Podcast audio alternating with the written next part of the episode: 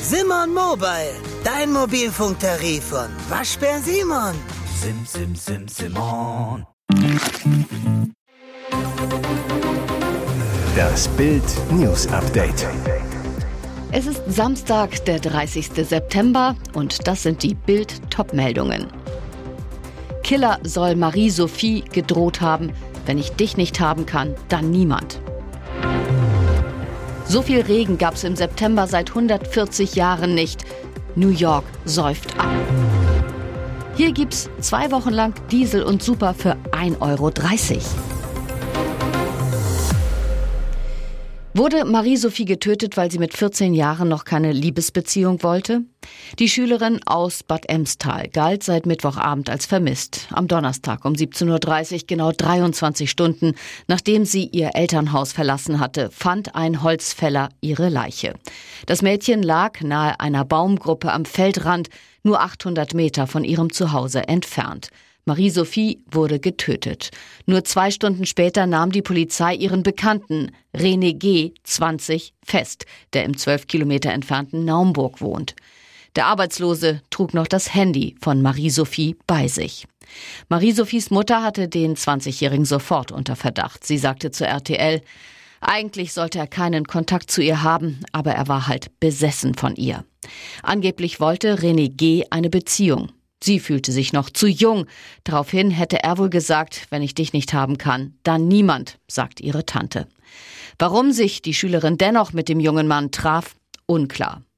René G. soll unter anderem wegen Brandstiftung und Drogenkonsum in Erscheinung getreten sein. Gestern schickte der Haftrichter ihn wegen Mordverdachts in U-Haft. Feuerdrama in der Nacht. Eine Containerunterkunft für Flüchtlinge in Offenburg im Ortenaukreis stand in Flammen. Bis zu 160 Menschen wurden evakuiert, halten die Polizei und das Landratsamt Ortenau-Kreis mit. Ein Mensch wurde den Angaben zufolge leicht verletzt.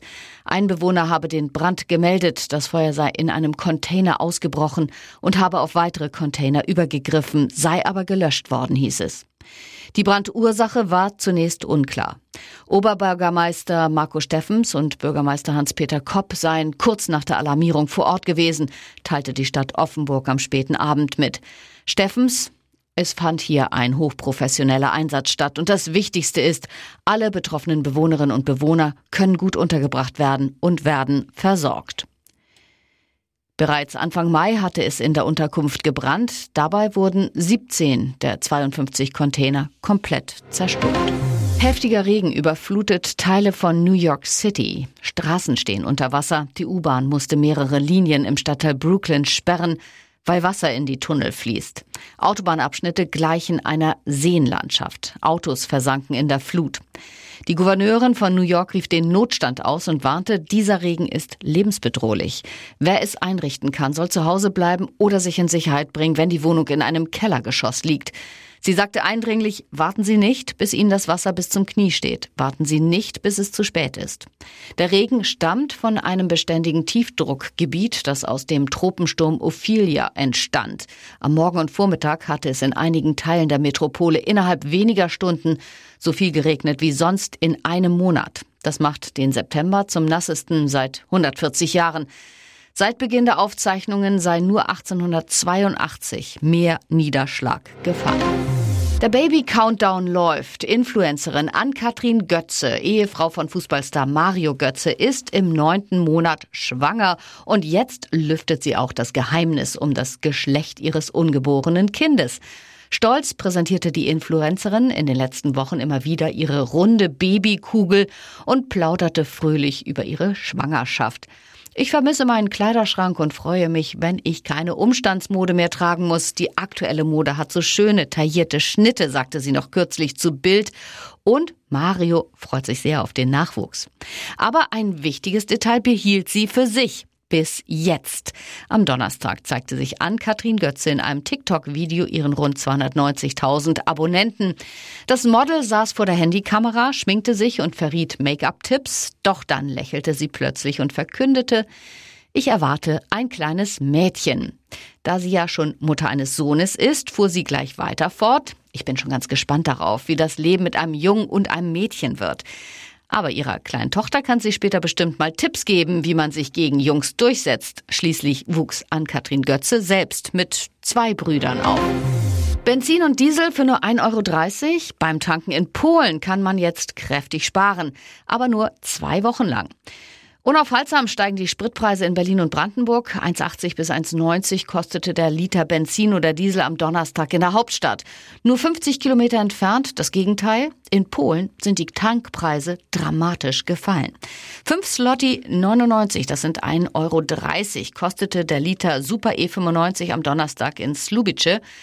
1,89 Euro bis 1,97 Euro im nahen Frankfurt an der Oder, nur einen Kilometer entfernt. Die kurze Fahrt über die Grenzbrücke kann bei einem 50-Liter-Tank 33 Euro sparen und noch mehr, wenn man den erlaubten 20-Liter-Kanister füllt. Auch bei Diesel ist der Unterschied gewaltig. 6 Slotti, das sind 1,30 Euro in Polen, 1,80 bis 1,87 in Frankfurt oder oder Berlin. Aber Vorsicht, mancherorts fordern die ersten Tankstellen hinter der Grenze deutlich höhere Preise, etwa bei Forst in der Lausitz, Schwedt oder oder Koschen. Da lohnt es sich, ein paar Kilometer weiter ins Nachbarland zu fahren. Und jetzt weitere wichtige Meldungen des Tages vom Bild Newsdesk. Der Missbrauchsskandal um Kinolegende Maximilian Schell wird immer größer. Seine Nichte, Schauspielerin und Erfolgsautorin Marie-Therese Relin, hat in ihrem Buch Szenen keiner Ehe geschrieben, ich wurde als 14-Jährige von meinem Onkel sexuell missbraucht, verführt, entjungfert, ohne Gewalt, aber gegen meinen Willen. Den Namen von Shell nennt sie zwar nicht, lässt aber keinen Zweifel daran, dass es sich um den Schauspieler handelt. Nun sagt Shells Tochter, Nastasia, zu Bild, auch ich wurde von meinem Vater sexuell missbraucht. Die Schauspielerin, ich schlief nach der Trennung meiner Eltern immer bei meinem Vater. Da war ich drei Jahre alt. Wir hatten nur ein Einzelbett im Gästezimmer. Meine Mutter schlief im großen Ehebett im Schlafzimmer. Ab ihrem neunten Lebensjahr habe Shell ihr immer wieder erzählt, dass es früher üblich war, dass die Väter ihre Töchter entjungfert haben, Nastasia Schell, Kinder in einem Alter, in dem ich damals war, die können das nicht einschätzen, was richtig oder falsch ist. Ich wurde rangeleitet als kleine Tochter, wie ich mich im Bett mit meinem Vater zu verhalten habe. Streicheleinheiten und im intimen Bereich berührt werden ist sexueller Missbrauch und das hat er gemacht. Nur weil es nicht zur Penetration kam, heißt das nicht, dass dies weniger Missbrauch ist. Das sind ja ganz neue Töne. Wirtschaftsminister Robert Habeck trat am Donnerstag vor die versammelten Lobbyleute der deutschen Sanierungsindustrie bei der DENIF. Doch dann die Enttäuschung der Gäste des Parlamentarischen Abends, den Hoffnungen auf mögliche noch schärfere Klimaregeln in der Zukunft und somit noch bessere Geschäftsaussichten machte der Minister persönlich zunichte. Entsprechend titelte danach das Fachblatt Energiezukunft enttäuscht, wenig Aufbruchstimmung beim Parlamentarischen Abend. In seiner Festrede hatte Habeck erstmals überhaupt zugegeben, gerade für die Ärmeren sind Klimasanierungen eine extrem heftige finanzielle Belastung. Wörtlich sagte er laut Welt, in den am schlechtesten sanierten Gebäuden wohnen eben auch die ärmsten Menschen. Wenn da nicht nur eine Wärmepumpe für 20.000 Euro installiert wird, sondern auch die komplette energetische Sanierung auf ein deutlich höheres Niveau gefordert wird, dann reden wir von 200.000 Euro. Rums. Habeck ergänzte, politisch sei der Klimaschutz stark unter Druck geraten, der Veränderungswille beschränkt und höhere Preise kaum durchsetzbar. Obendrauf komme das Problem der lähmenden Bürokratie und rechtliche Hürden. Sein Rezept dagegen, Genehmigungsverfahren beschleunigen, verschlanken, mehr serielles Bauen. 27 Jahre nach dem Mord an Rapper Tupac Shakur ist am Freitag ein Verdächtiger festgenommen worden. Die Polizei von Las Vegas hat laut TMC den Gangster Dwayne Keefe D. Davis in Gewahrsam genommen. Die genauen Anklagepunkte seien jedoch noch unklar. In einer Pressekonferenz teilte der Bezirksstaatsanwalt Steve Wolfson mit, Davis werde aber unter anderem wegen Mordes an Shakur angeklagt. Wolfson sagte zudem, dass Davis in den nächsten Tagen vor Gericht erscheinen wird. Nachdem wir monatelang an dem Fall gearbeitet haben, sind wir zu dem Schluss gekommen, dass es genügend Beweise gab, um diese Anklage zu rechtfertigen, so Wolfson. Shakur war am 7. September 1996 in einem schwarzen BMW, der an einer roten Ampel in der Nähe des Las Vegas Strip angehalten hatte, niedergeschossen. Der Rapper wurde schwer verletzt in ein nahegelegenes Krankenhaus gebracht, wo er eine Woche später starb. Dwayne Davis hatte in der Vergangenheit sogar damit geprahlt, dass er am Tatort der Schießerei gewesen sei. Jetzt kommen bei Love Island die letzten Geheimnisse ans Licht. Vorgetäuschte Orgasmen, Lesbensex und ein fieser Fake-Verdacht. Ein beliebtes Spiel brachte die Islander in Plauderlaune, Auf dem Lastenrad der Wahrheit sollten sie Fragen der TV-Zuschauer beantworten. Klingeln stand für Ja, Hupen für Nein und die Fans grillten die Kandidaten ordentlich. Von Laura wollten die TV-Zuschauer wissen, hast du dir schon vorgestellt, mit zwei Eiländern gleichzeitig Sex zu haben? Bisher war die Kölnerin im Pärchenparadies nur mit Leon intim. Tatsächlich könnte sie sich aber einen Dreier vorstellen. Wer käme denn als dritte Person in Frage? Laura ganz offen, die liebe Wanni.